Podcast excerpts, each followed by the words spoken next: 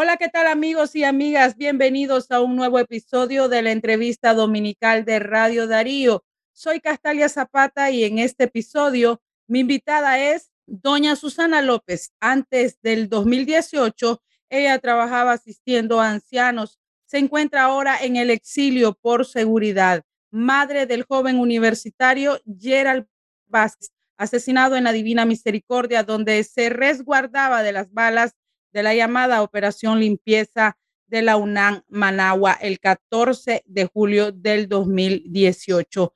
Junto a mi invitada damos la bienvenida a quienes nos escuchan en la FM, Spotify y en la web www.radiodarío893.com. Doña Susana López, bienvenida, le saludo, ¿qué tal? ¿Cómo está? Hola, muy buenos días, este Castal y a todos los todos los que nos escuchan. Es, es un placer volverte a encontrar después de, cuatro años, Castalia, tanto tiempo, pero uno, la, aquí nos mantenemos siempre firmes en este, exigiendo justicia y ahora libertad por los presos y las presas políticas y, y, exigiendo al gobierno una verdadera democracia para las y los nicaragüenses. Bien, Doña Susana, gracias, ¿verdad? Por el saludo. ¿Cómo describe usted ayer al como hijo?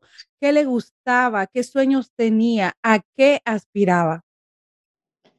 Bueno, Gerald era un niño muy carismático. Desde la edad de cinco años bailaba folclore. Era, era un, muchacho que le, este, no le gustaba la injusticia y era muy fraternal, muy amigable. Y Gerald tenía muchos sueños. Ya era profesor de folclore a su corta edad. También este, quería terminar su carrera de ingeniería civil porque él estudiaba técnico superior en la construcción y iba a convalidar clases en el 2018 para ingresar este, directamente a la a ingeniería civil. Lamentablemente, este, en abril del 2018 comenzaron la, la protesta del 5% desde el Seguro Social.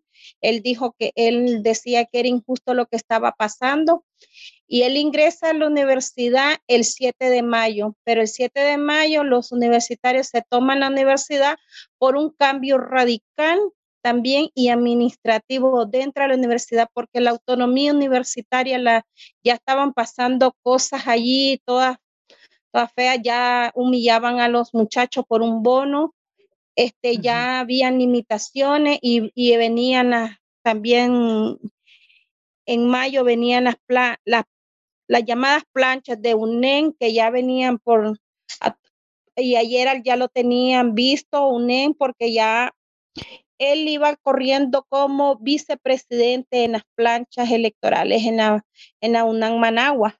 Bien, y como hijo, doña Susana, ¿cómo era con usted? No, como, como, como te digo, e, él era, él era, mi brazo derecho.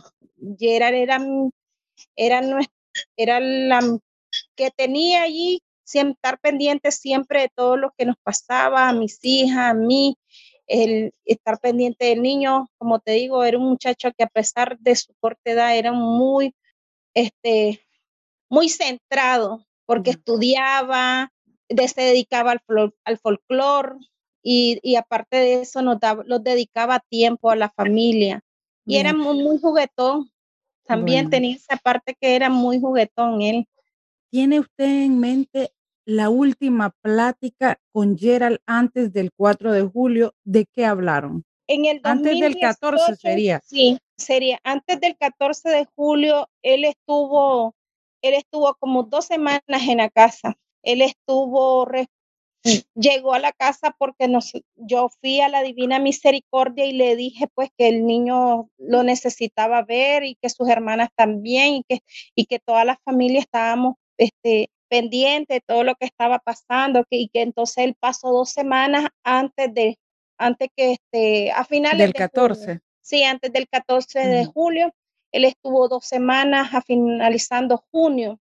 Y este, pero él ya comenzaron las camionetas sin placas a, a, estar rondando, tomando fotos, y todo, y entonces ya comenzó, este, se, se sintió más presionado y él decía que se, que se sentía mejor en la universidad, que sus amigos los necesitaban, que él iba a volver, que él necesitaba una Nicaragua libre, que, era injusto todo lo que estaba pasando, pero al mismo tiempo nosotros como familia lo deteníamos, pero recuerdo que un día jueves yo amanecí muy mal de salud y este me dice, no, andate al hospital, me dice, tranquila.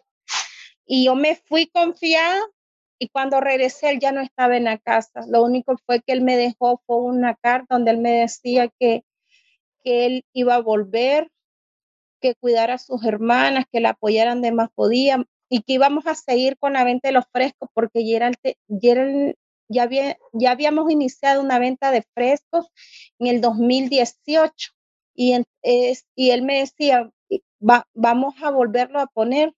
Porque fíjate que fue muy terrible todo lo del 2018, los tranques, todo. Y lamentablemente comenzaron a asediar y él pues se, se, fue. Cuando yo regresé él ya no estaba y lamentablemente ya lo, sucede, lo que sucedió fue el 13 que el gobierno sabemos que este, con su, ese día estaba el repliegue, pero la, este, no daban información, y, pero sin embargo estaba desde la una del día, ahora, hoy por hoy que miro los videos, o sea, el ataque fue terrible. Ellos aguantaron más de 10, 17 horas de, de balas bajo lluvia, bajo de lluvias de balas y lamentablemente pues pasó lo que pasó. Sí. ¿Cómo describe el dolor de una madre que aún no encuentra justicia por el asesinato de su hijo, doña Susana? Mira, eso es muy triste, Castalia, lo que hemos pasado nosotras como madres, los que nos han asesinado a nuestros hijos, porque no es lo mismo que un hijo tenga una enfermedad a que te lo, a que te lo asesinen vilmente, porque eso, eso es lo que, ocurrió, lo que ocurrió desde abril del 2018, es lo más terrible, como te digo, lo que ha pasado en Nicaragua, lo que hemos vivido como madre, porque hoy por hoy el gobierno no se hizo responsable y por eso el, el informe de los informes catalogaron como crímenes de lesa humanidad Mm, porque no solamente asesinaron, sino también ahora eh, encarcelaron, hay torturas y, hoy por hoy las familias no, no este, han sido amenazadas. Eh, tenemos el caso de la familia Potosme, la familia Gaitán, de don Carlos Pavón y los, y los encarcelados que son la familia Montenegro y Yader Parajón que lo detuvieron y, y fueron enjuiciados y injustamente y solo por exigir justicia.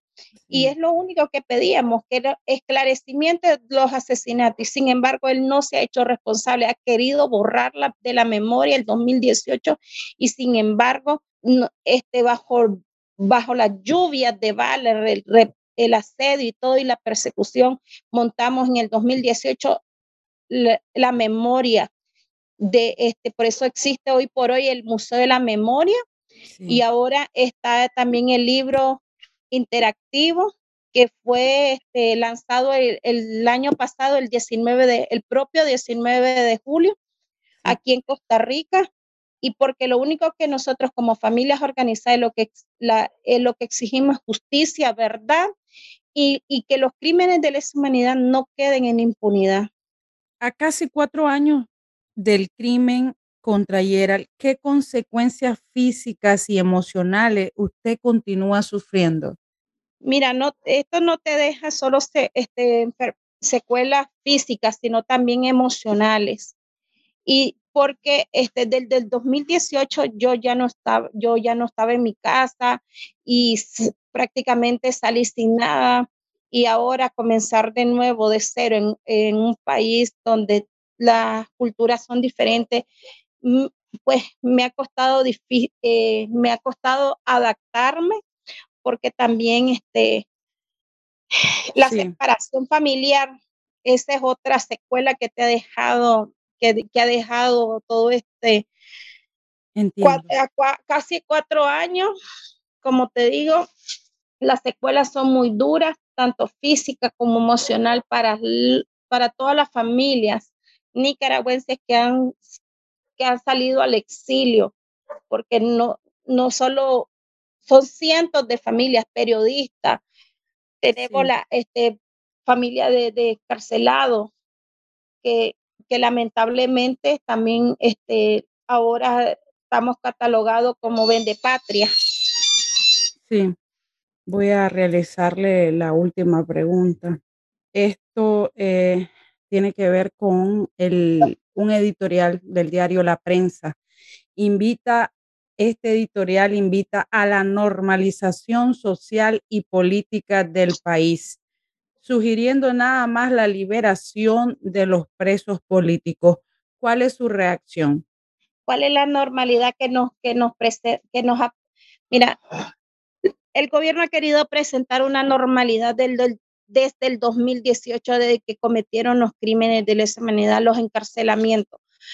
Eh, lo que pasa que nosotros, el gobierno nos ha catalogado como opositores y ha sí. querido dividir a Nicaragua eh, con su con su gente correligionario del Frente Sandinista, gente del CPC que los mantiene allí en la línea y todo, pero nosotros como opositores no hemos permitido que, este, que esto que ocurrió en el 2018 no quede así por así, porque los crímenes de la, de lesa humanidad no son, no, no son negociables y es lo que ha querido una amnistía y él ha querido presentar a Nicaragua como que tuviera una normalidad, pero desgraciadamente no es así. Y yo se lo he dicho a centenares de personas con las que a veces me relaciono aquí en, en Costa Rica, porque casualmente ayer me decía, qué lindo es Nicaragua. Sí, li, Nicaragua es lindo, pero no, no está como hace años, porque acuérdate que aunque el gobierno ha querido tapar eso, nosotros ahora hemos, los hemos dado cuenta que antes del 2018 ya se venían cometiendo todas este, demasiadas cosas. Tenemos lo, el movimiento, por eso existe hoy por el movimiento campesino, porque les estaban robando, los estaban asesinando. Pero con el levantamiento de abril se hizo más fuerte porque los los jóvenes se cansaron de tantas cosas y por, y por eso ahora quiere tener este, el control de las universidades y por eso a, ahora Nicaragua no, ya no existe derecho humano.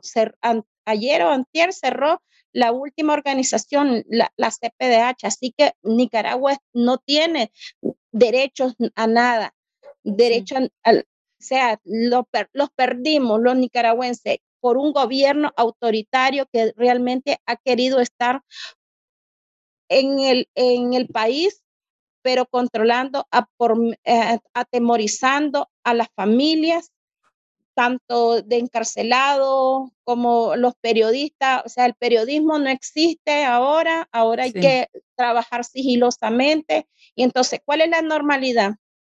Lo que ellos, lo que ellos pretenden hacer eh, es ta querer tapar, pero sabemos que hoy por hoy la comunidad internacional tampoco no lo reconoce este, como presidente porque se robó las elecciones, por, mm, bueno, de eso ya lo sabíamos, pero él se las venía robando desde hace mucho tiempo, pero ahora con el levantamiento de abril mostró su verdadera cara.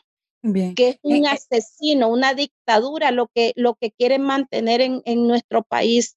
Y entonces, y ahora exigimos a la, a la comunidad internacional, nosotros como familias de, de asesinados, como familias de presos políticos y, y todo un pueblo que está en el exilio ha exigido a la comunidad internacional que liberen a los presos políticos, porque la, eh, ellos están sufriendo torturas, están sufriendo no solo torturas físicas, sino también emocionales. Y, con, y esperamos que esta comisión que ahorita este, acaba de, se acaba de, de ¿cómo decir? Este, Michelle Bachelet de, en la ONU, espero uh -huh. que esa comisión sea, que el, eh, pueda entrar al país, porque ahora ya, este, ya ni la, la comunidad internacional permiten que entre al país. Y entonces ¿Qué es lo que quiere? Que los, que el, los crímenes queden impunes, no, porque lo que, lo que ha querido Castalia es amnistía, sí. pero nosotros como familia le hemos, le hemos dicho no, queremos amnistía porque lo que queremos es justicia para, los asesinatos. Gracias, doña Susana López, por la entrevista. Así terminamos este episodio dominical con Susana López. Ella antes trabajaba asistiendo a ancianos, también de comerciante con su hijo asesinado el 14 de julio del 2018. Un universitario, Gerald Vázquez, asesinado en la Divina Misericordia, donde se resguardaba de las balas de la llamada Operación Limpieza de la UNAM Managua. Recuerden que si les gustó esta entrevista, pueden compartirla con sus amigos en WhatsApp, Spotify o en las redes sociales. Soy Castalia Zapata. Hasta la próxima.